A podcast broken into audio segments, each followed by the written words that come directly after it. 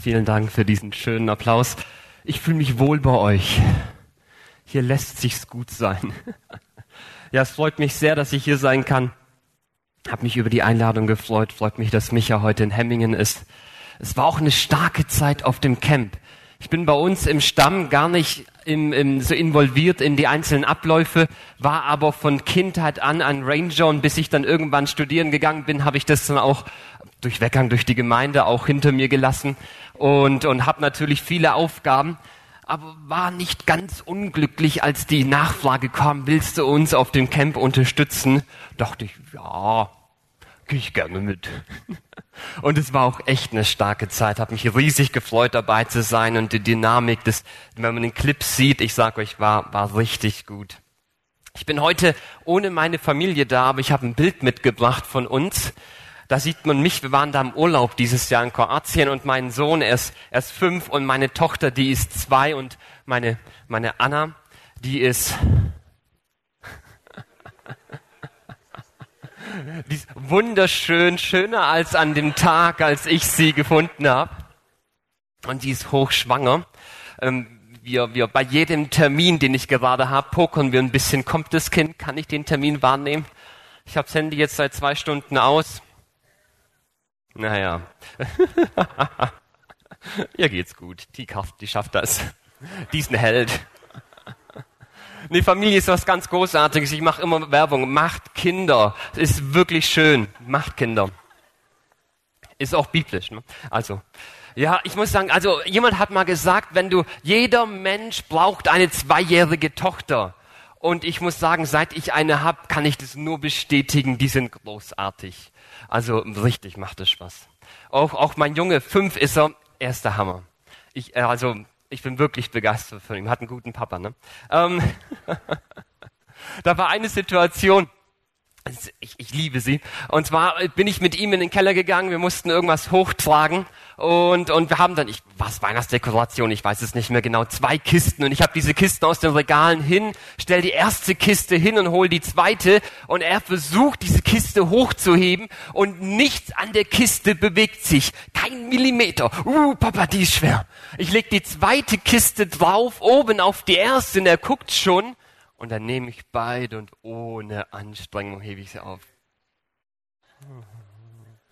Er kriegt solche Augen. Er guckt mich an. Papa, du bist stark. Wir gehen aus dem Keller raus, gehen ins Treppenhaus hoch. Er bleibt nach den ersten drei Stufen stehen. Wir sind auf Augenhöhe. Er guckt nochmal. Ich halte die Kisten immer noch. Wow. Tat mir schon gut. Ich habe dann gesagt, Ben, so heißt er, Ben, komm, männlicher Kuss, ja, männlicher Kuss und haben uns einen Kuss gegeben. Ich weiß nicht, wie lange das noch geht. Mittlerweile will er nicht so ganz so viele Küsse von seinem Papa, aber da war noch, ich glaube, vier war er oder so. Ne? Du bist stark. So in den Augen von so einem Sohn oder von den Kindern, da ist man halt Held. Da ist man stark und da kann man die Dinge und da kann man eigentlich alles. Und es ist natürlich schön, wenn sie so hoch gucken. Ne? Du bist ein Held. Du bist stark. Und das ist ja, Papas oder Mamas können alles, wissen alles. Wenn man dann sagt, pass auf, das kann kaputt gehen. Mama kauft zur Not ein neues. Ach echt, ja. Also, sie können alles, sie sind Helden. Ne? Und das ist so das, das, die Vorstellung bei den Kindern dann. Und das sind wir mitten im Thema schon. Du bist ein Held. Und Kinder denken dann, oder vielleicht denken wir das manchmal von uns auch, ja, ich bin ein Held, ne? Ich meine, so unser Heldenbild ist ja häufig, Helden sind eben stark. Helden kriegen die Dinge geregelt, sie können das, sie haben immer einen Plan, sie haben immer eine Strategie, die wissen, wie die Dinge funktionieren. Die können das. Helden haben Pläne und Möglichkeiten und machen das. So sind Helden eben. Aber ich vermute mal ganz stark, wenn man diesen Heldenmaßstab an, an, eigentlich an jedem von uns anlegt, vermute ich, dass wir da dem gar nicht gerecht werden. Dass wir eben gar nicht so, immer so stark sind, immer so viele Möglichkeiten haben oder Pläne haben. Und eigentlich, wenn man nach dem Maßstab uns jetzt misst, ganz klar sagen müsste, bist du ein Held? Eigentlich nicht. Ich meine, wenn wir da wirklich ein bisschen tiefer reingehen, Wissen wir denn wirklich, wie die Dinge funktionieren? So wirklich? Bei was im Leben wissen wir wirklich, wie es funktioniert und wie es klappt und wie, wie es einfach läuft? Wissen wir, wie man Kinder großzieht, dass sie Bewahrung erleben, dass sie starke Persönlichkeiten im Leben werden? Wissen wir das? Wissen wir, wie, wie man vielleicht verschiedenste Rechnungen zahlt, die auf die eine oder andere Weise kommen oder wie wir, wenn jetzt unerwartet eine Rechnung käme, die begleichen sollen? Wissen wir, wie man über Schmerz hinwegkommt? Wissen wir, wie man eine Ehe gesund und harmonisch gestaltet? Wie macht man das? Wissen wir das wirklich? Wie meine Selbstständigkeit startet, dass sie anzieht, dass sie abhebt, dass es richtig funktioniert? Wie man eine Gebetsgruppe auf der Arbeit startet oder, oder auch einen, einen Menschen, den man lieb hat und der irgendwie in, in, in, im, eigenen, ähm, im eigenen Umfeld ist, wie man den mit der guten Nachricht von Jesus erreicht? Wissen wir, wie das funktioniert? Ich glaube, wir könnten die Liste noch einiges länger machen und müssten immer, wenn wir ehrlich wären, sagen, so ganz wissen wir das nicht. Ich vermute, wenn wir die unterschiedlichsten Themen, die man so im Leben haben kann, auch verschiedenste Le Lebensthemas angeht, eigentlich sagen muss, na, wenn ich ganz ehrlich bin, weiß ich gar nicht. Bin ich mir nicht so sicher. Wie soll das funktionieren? Und wenn wir dann sagen, aber ein Held muss das doch können, der muss doch wissen, wie, müssten wir sagen, na, ich bin wahrscheinlich kein Held. Nun, das ist das Thema. Und zwar, darf ich, hier bist du ein Held, dieses Thema. Und ich will heute hierüber sprechen, über ein anderes Bild von Helden, nämlich ähm, Helden gehen einen Schritt nach dem anderen. Sie müssen nicht wissen, wie alles funktioniert. Diese Aussage will ich weitergeben. Es ist eine andere Vorstellung von Helden.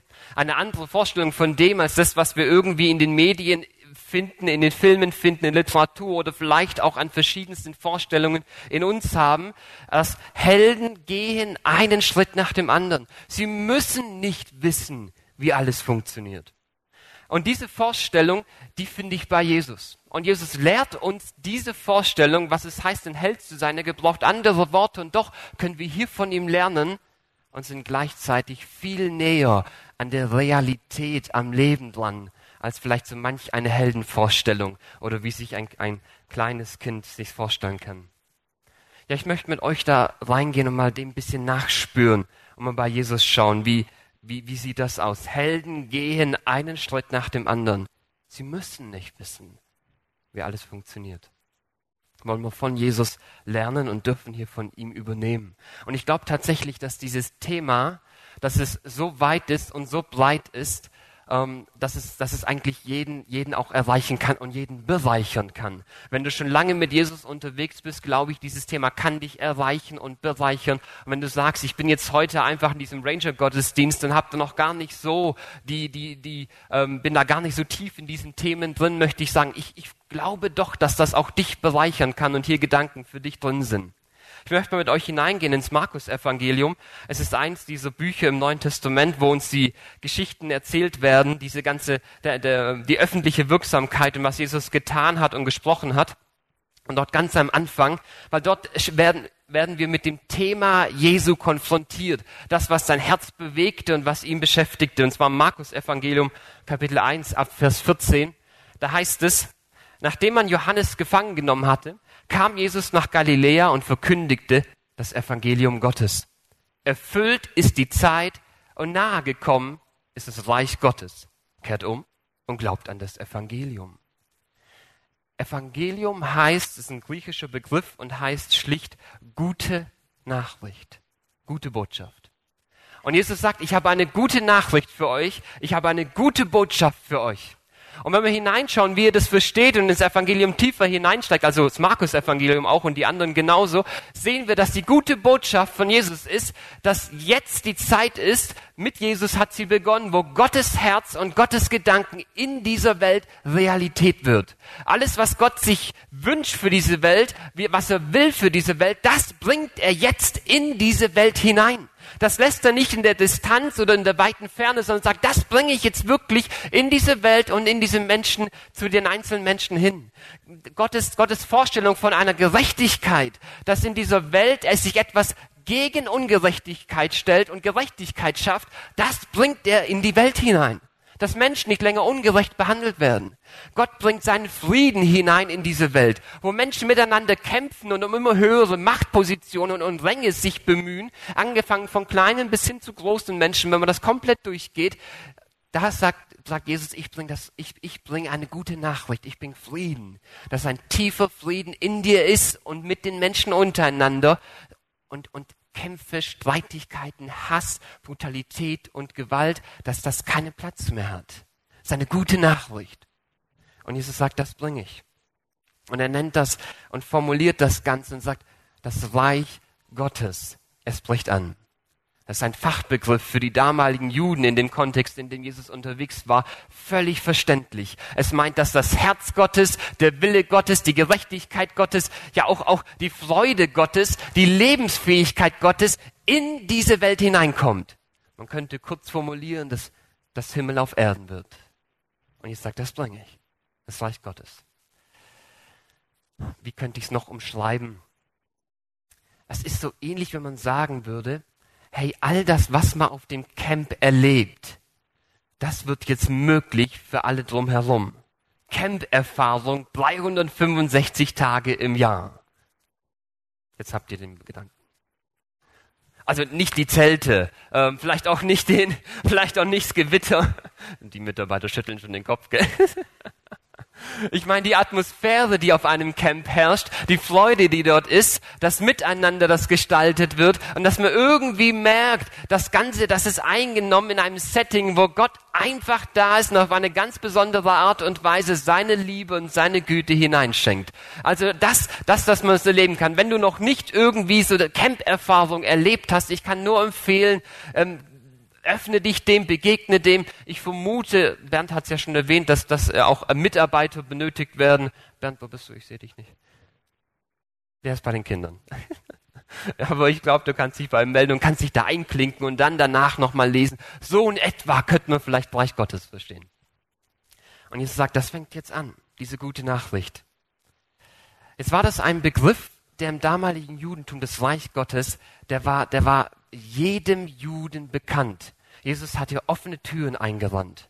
Denn die Zeit damals, die war für die Juden so, dass sie seit einigen Jahrzehnten und schon länger unter Fremdherrschaft waren, dass die Römer das Land eingenommen haben und es ausgebeutet haben. Es kam unterschiedlichste Steuern, militärisch wurden sie niedergeschlagen. Es war, es war extrem schwierig und Armut machte sich breit. Es war extremste Ungerechtigkeit im Land. Es war absolute Unfriede und Hass und Brutalität da im Land. Und jeder Jude hat sich danach gesehnt, dass endlich das Reich Gottes anfängt. Wenn man in die Literatur hineingeht, die in der damaligen Zeit entstanden ist, sieht man, sie hatten ein ganz ganz große Erwartung, dass Gott jetzt endlich handelt und sein Reich schenkt. Dass Gott endlich mit all dem, was er im Himmel bereitet, dass er uns das schenkt. Es gab verschiedenste Persönlichkeiten, die haben sich aufgetan und gesagt, ich bringe jetzt das Reich Gottes. Und in der Regel waren das Menschen, die militärische Kraft um sich gruppiert haben und dann sich gegen die Römer und andere Mächte äh, erhoben haben, Aufstände angezettelt haben. Und letztlich haben, hatte keiner Erfolg und sie haben alle versagt. Aber das kam sehr häufig vor, dass Menschen, also im Vergleich zu den Jahrhunderten davor, ähm, Menschen damals gesagt haben, irgendwie muss jetzt Gott eingreifen. Und sie haben Aufstände angezettelt und angegriffen und versucht, irgendwie Reich Gottes zu machen und zu bringen. Und jeder kam mit einer neuen Idee. So funktioniert das. Ich weiß, wie das klappt. Ich werde der Held sein, durch den Gott dieses Reich jetzt bringt. Und dann ist Jesus aufgetreten und sagt, Reich Gottes kommt ich bringe es. Und bei jedem Juden war sofort klar, klingt gut, aber wie machst du das? Wie bringst du das Reich Gottes? Wir haben schon ein paar Leute erlebt, die das brachten. Wir haben einige, die darüber reden, aber wie machst du es? Die Wie-Frage ist so häufig die schwierige.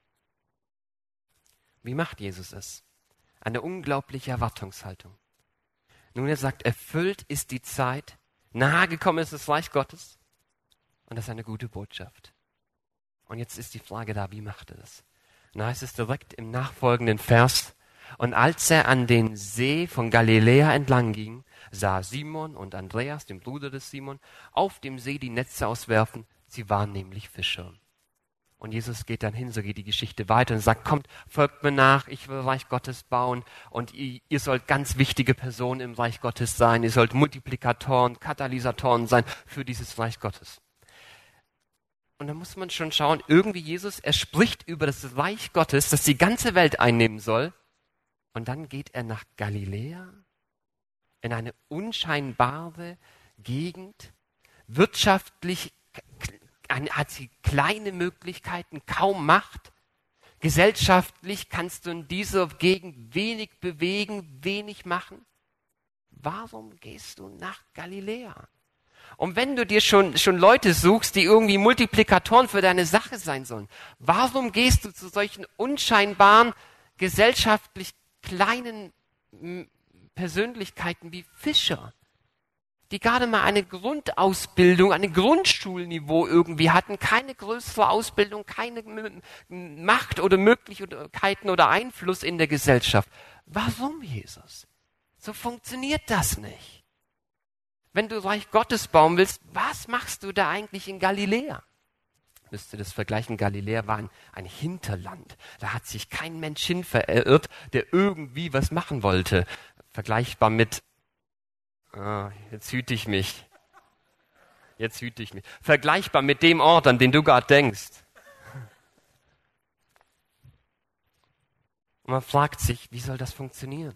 Ich kann mir vorstellen, dass so die Engel im Himmel und so ähnlich gucken alle den Vater an und sagen, was macht er da unten? Er soll Reich Gottes bringen. Warum ist er in Galiläa? Und was sagt Gott? Ich weiß wie. Ich bin der Gott des Wie. Ich weiß wie. Lass ihn machen. Der weiß, was er macht. Es sieht ganz anders aus. Ich weiß wie. Und Jesus beruft sich diese Männer, Fischer, von irgendeinem popeligen See im Hinterland, keine Ahnung wo. Ich weiß wie. Es geht weiter. Kaum hat er die berufen, kommt er nach Kapernaum und sogleich ging er am Sabbat in die Synagoge und lehrte. Wieder geht Jesus in irgendein unscheinbares Dorf hinein und spricht dort in der Synagoge. Es wird ein kleines Räumchen gewesen sein. Man weiß nicht, wie viele es waren. Es ist schwierig von der Archäologie das zu ermitteln. Waren da 30, 40 Leute zusammen? Keine Ahnung. Gell? Unscheinbare Leute. Wirtschaftlich, gesellschaftlich kleine, schwache Leute. Und Jesus geht zu ihnen und gebraucht noch einfache Worte was verfliegt schneller als Worte? Und das macht Jesus. Und ich kann mir wieder vorstellen, wie so die Engel sind. Ganz ehrlich, Vater, was macht er da? Warum geht er in irgendein Puppeldorf? Warum? Der will doch Reich Gottes starten. Wie soll das funktionieren? Wie soll das klappen? Das, das, egal welches Reich du aufbauen willst, das läuft doch so eigentlich nicht. Das klappt nicht. Das ist unscheinbar, das ist klein, das ist schwach. Wie? Und ich kann mir vorstellen, wie Gott sagt, hey, hey, hey, beruhigt euch. Ich bin ein Gott des Wie. Ich weiß, wie das funktioniert. Ich mache das. Beruhigt euch. Ich bin ein Spezialist für das Wie. Es ist meine Sache. Und Jesus beginnt dort zu lernen und spricht Worte, unscheinbare Worte, zu unscheinbaren Menschen. Irgendwo in dem Hinterland in Judäa. Einer kleinen und politisch, gesellschaftlich, militärisch, denkt ihr weiter Dinge, unscheinbaren Provinz im großen römischen Reich. Er weiß, was er macht. Und kaum ist er aus der Synagoge draußen, und da heißt es, und sogleich verließen sie die Synagoge und gingen mit Jakobus und Johannes in das Haus des Simon und des Andreas. Die Schwiegermutter des Simon aber lag mit hohem Fieber im Bett.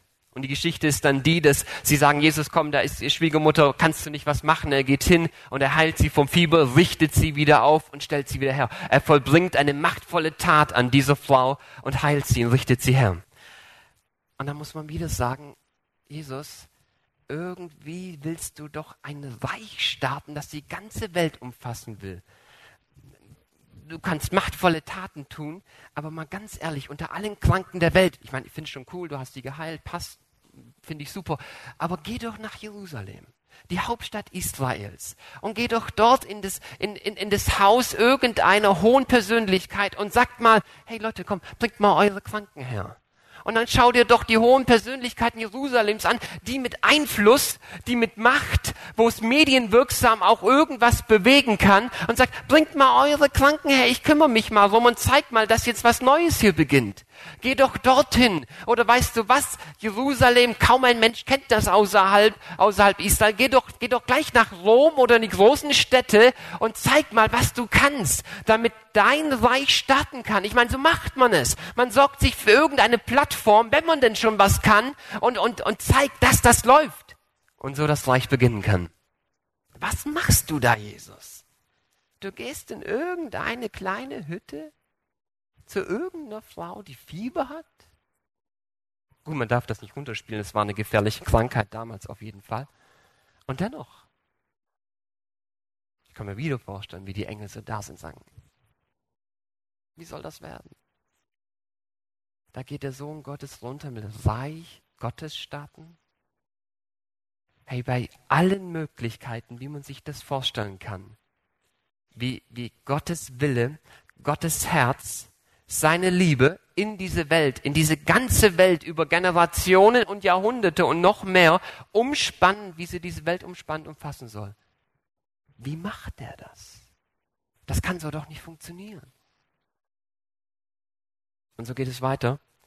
Wir könnten die Linie durch das ganze Evangelium ziehen und würden immer wieder dastehen und würden sagen, also ich hätte das anders gemacht. Und immer wieder würde die Botschaft heißen, Gott ist ein Gottes Wie. Er weiß, wie es funktioniert. Und tatsächlich zeigt Jesus das.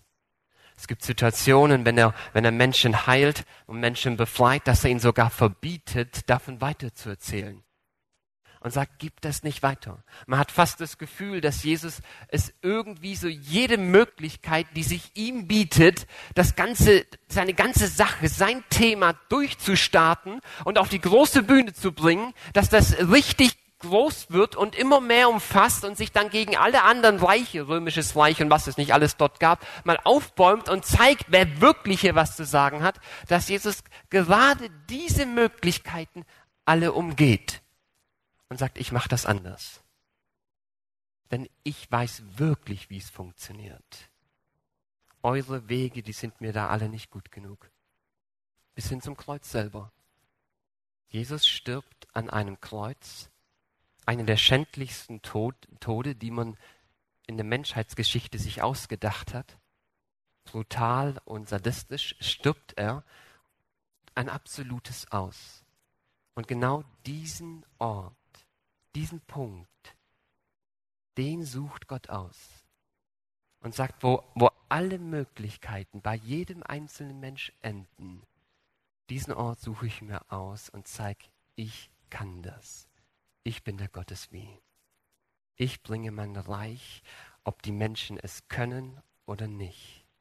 Ich verwirkliche mein Herz, meinen Willen und meine Liebe auf eine Art und Weise, wie kein Mensch jemals irgendetwas verwirklichen kann. Dort am Kreuz rettet Jesus die Welt. Alleine. Ohne menschliche Hilfe. Weil er weiß, wie es funktioniert. Gott ist ein Spezialist des Wie. Er ist ein Gott des Wie. Und so bringt Jesus das Reich Gottes auf, ein, auf einem Weg, wie kein Mensch auch nur irgendetwas hervorbringen kann. Er bringt es. Und damit macht er deutlich, das, worauf es im Leben ankommt, das könnt ihr gar nicht machen. Das kann, das, worauf es im Leben ankommt, das kann letztlich Gott machen. Und Gott kann es schenken. Aber die entscheidenden Dinge im Leben können wir nicht machen. Du kannst das Reich Gottes nicht machen. Es ist nicht dein Reich.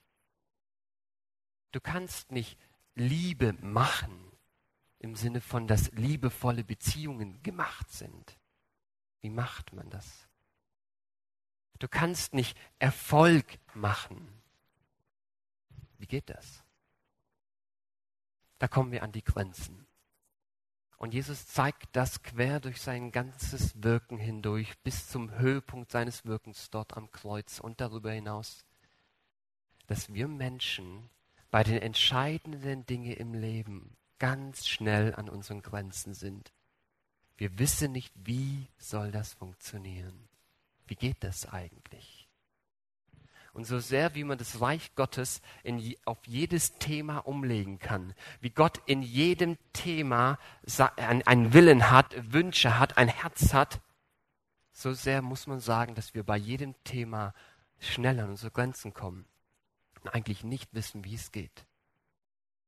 Und das ist das eine, das Jesus ausdrückt durch seinen Dienst hindurch und sagt, du weißt das nicht, du kannst das Reich Gottes nicht machen.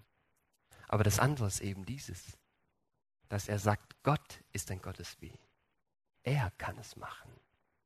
Er weiß, wie es funktioniert. Das musst du gar nicht wissen. Du musst nicht wissen, wie das alles funktionieren soll. Du musst nicht wissen, wie das alles klappen soll. Du musst das nicht wissen. Gott weiß es. Er ist ein Gott des Wie. Und deswegen ist die Botschaft zum einen, du musst es nicht wissen, Gott weiß es. Und das bedeutet für uns, Helden gehen einen Schritt nach dem anderen. Sie müssen nicht wissen, wie alles funktioniert. Sie müssen es nicht. Und das bringt Jesus. Helden gehen einen Schritt nach dem anderen. Sie müssen nicht wissen, wie alles funktioniert. Dass Gott sagt, geh einfach den nächsten logischen Schritt sei ehrlich zu dir und sag, ich weiß nicht, wie das alles funktionieren soll. Aber was wäre denn der nächste einfache, logische Schritt? Ich sag dir, das kann eine ganz neue Dynamik auslösen. Das kann ganz neu befreien. Weißt du, wie erfrischend es für eine Ehe sein kann, wenn man sich eingesteht, dass man eigentlich nicht weiß, wie das funktioniert? Wie man eigentlich nicht weiß, wie man, wie man jetzt noch ein weiteres Jahr, ein weiteres Jahrzehnt eigentlich Ehe gestalten soll, dass sie weiter harmonisch ist, dass die Partner sich einander bestärken, dass man das Beste im anderen hervorbringt. Wenn man sich eingesteht, eigentlich weiß ich das nicht. Das kann unglaublich erfrischend sein. Denn plötzlich fängt man an, ganz neu zu fragen. Man fängt an, ganz neu zu suchen und sagen, ich will, ich will den nächsten Schritt gehen. Ich will jetzt einfach meinen Partner, meine Partnerin einfach im, die nächste Möglichkeit ergreifen und sie voranbringen. Weißt du, wie, wie ehrlich, wie ehrlich und stark es sein kann, wenn man sich eingesteht, dass man eigentlich nicht weiß, wie man mit seinen Kindern umgehen soll. Seien sie Kleinkinder oder Kinder, Teenager und dann auch später dass man es eigentlich in jeden möglichen Situation schnell an die Grenzen kommt und nicht weiß, was jetzt hier das Beste, wie das funktioniert. Und da kann das so ganz Neues auslösen, wenn man auch hier sagt, ich weiß das eigentlich nicht wie. Aber was ist der nächste logische Schritt? Wie kann ich auf mein Kind zugehen? Wie kann ich jetzt etwas gestalten und darauf vertrauen, dass Gott das irgendwie macht? Dass es funktioniert? Vielleicht bist du da und sagst, ich bin Teenager. Weiß Gott auch, wie man mit Eltern umgeht? Ich sag dir, ich weiß auch noch, wie das war als Teenager. Ich sag dir, Gott weiß, wie man mit seinen Eltern umgeht. Die sind schwierig, die verstehen einen nicht. Die wissen gar nicht, dass man nicht mehr Kind ist, sondern eigentlich so allmählich Erwachsener. Ich sag dir, Du musst nicht wissen, wie du mit deinen Eltern durchgehst, wie du deine Eltern durch deine Pubertät durchbringst. Gott weiß, wie das funktioniert. Was ist der nächste logische Schritt? Helden gehen, gehen einen Schritt nach dem anderen. Du sagst, die, die Situation, die Atmosphäre in der Schule oder in der Arbeit ist grauenvoll. Wie soll das funktionieren? Ich sag dir, du weißt nicht, wie das funktioniert. Und wenn du wartest, bis du weißt, wie du die Atmosphäre veränderst und erst dann anfängst, wirst du wahrscheinlich nie anfangen. Geh den nächsten logischen Schritt und vertrau Gott, dass er weiß, wie es funktioniert. Geh einfach den Schritt, der vor dir liegt und sag, Gott, mach du den Rest. Ich sag dir, das Wie ist für Gott kein Problem. Das Wie ist seine Sache. Er ist Spezialist dafür. Geh einfach du den nächsten logischen Schritt. Was macht jetzt Sinn? Und ich sag dir, das ist, was Helden machen. Sie gehen einfach das, was vor ihnen liegt. Ein Schritt nach dem anderen. Und sie gehen das. Und dann erleben sie eine neue Dynamik, eine neue Kraft. Und merken, wie, wie der Gottes wieder hineinkommt. Und wie er selbst in unmöglichen Situationen, wo jeder von uns sagen würde, so kann das doch nicht klappen, wie Gott mittendrin ist. Und wie er auch in solchen Situationen das machen kann. Gott kann einen schändlichen Tod am Kreuz zum glorreichsten Moment in der Menschheitsgeschichte verwandeln. Er weiß, wie das geht. Ich sagte, er hat auch für dein Leben ein Wie. Und das will ich dir schenken. Einen Schritt nach dem anderen. Manchmal jedoch stehen wir sogar einfach da und wissen gar nicht, ja, welchen Schritt sollen wir gehen. Vielleicht haben wir einen großen Schmerz, eine riesige Wunde. Wir wissen nicht, wie soll ich das machen. Vielleicht haben wir irgendeine Krankheit und sagen, wie, wie soll ich mit dieser Krankheit umgehen? Was ist denn hier der nächste Schritt?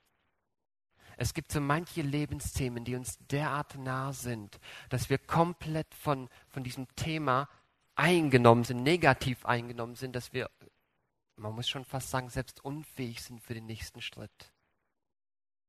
Du, ich will dir sagen, dann darfst du einfach, einfach, ja, dann darfst du zu Gott gehen.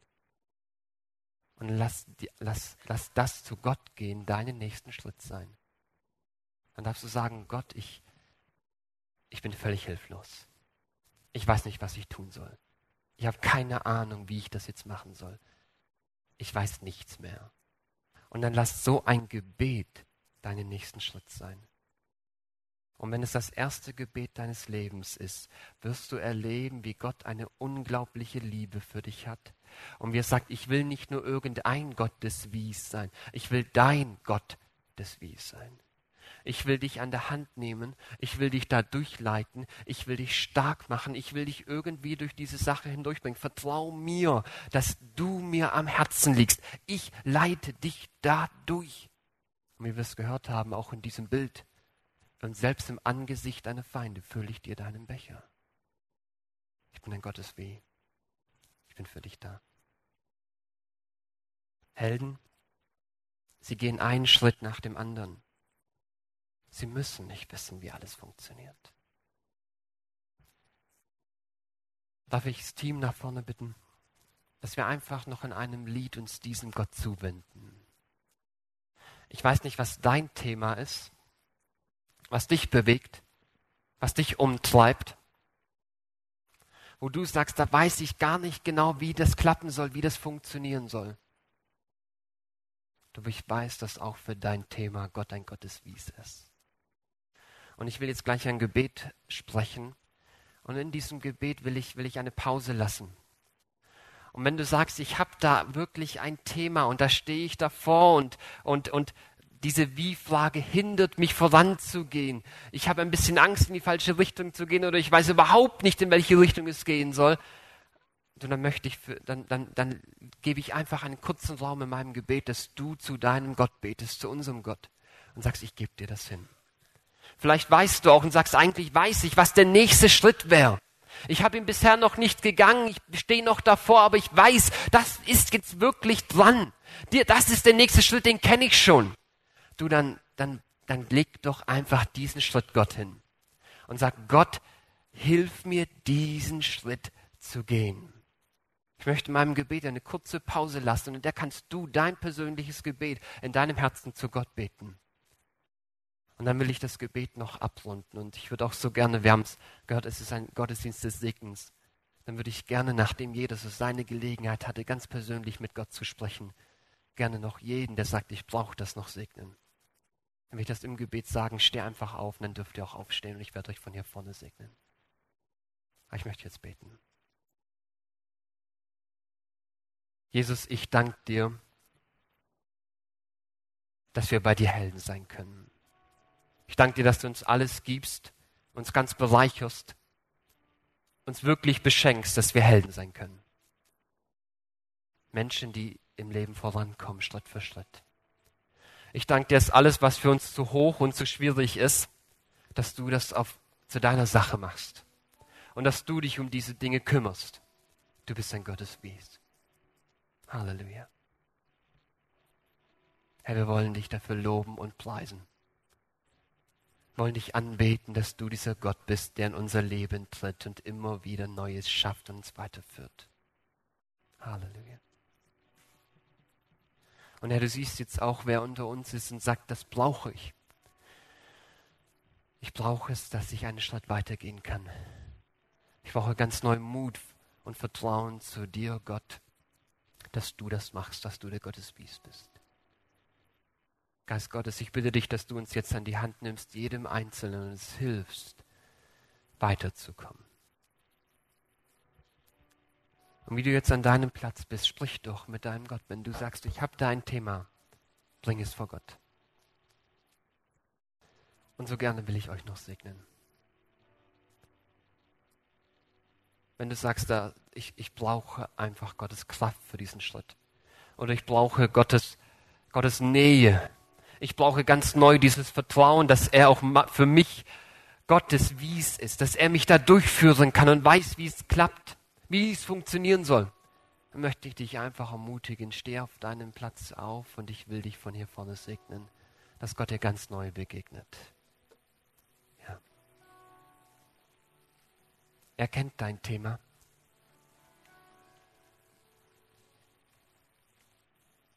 Er hat einen Willen für dein Leben. Er hat gute Gedanken und er hat die Liebe und die Kraft, das hineinzubringen. Halleluja. Jesus, du siehst jeden Einzelnen, der steht. Und ich danke dir, dass du ein ganz persönlicher Gott bist, der uns nahe ist. Und du bist jedem Einzelnen hier vor mir nah. Du bist bei ihnen. Und ich danke dir, dass du für jeden Einzelnen ganz persönlich ein Gott des Wies bist. Und dass du aus jedem Einzelnen, Herr, einen Held machen kannst, in dem Sinne, dass sie einfach weitergehen, den nächsten Schritt gehen und dass sie vorankommen und mit jedem weiteren Schritt erleben, Gott ist da. Gott stärkt mich. Gott gibt mir Kraft. Er ist mein Gott, der in mein Leben hineingetreten ist mit seiner ganzen Liebe und mit all seinen Möglichkeiten. Und Herr, ich leg dir jeden Einzelnen vor mir hin, dass du Reich Gottes in ihnen baust und durch sie. Halleluja. Und so segne ich euch in dem Namen Jesus, dass ihr erlebt, wie Gottes Reich in eurem Leben anbricht, größer wird, stärker wird und nicht ganz und gar einnimmt. In euch und durch euch. Halleluja.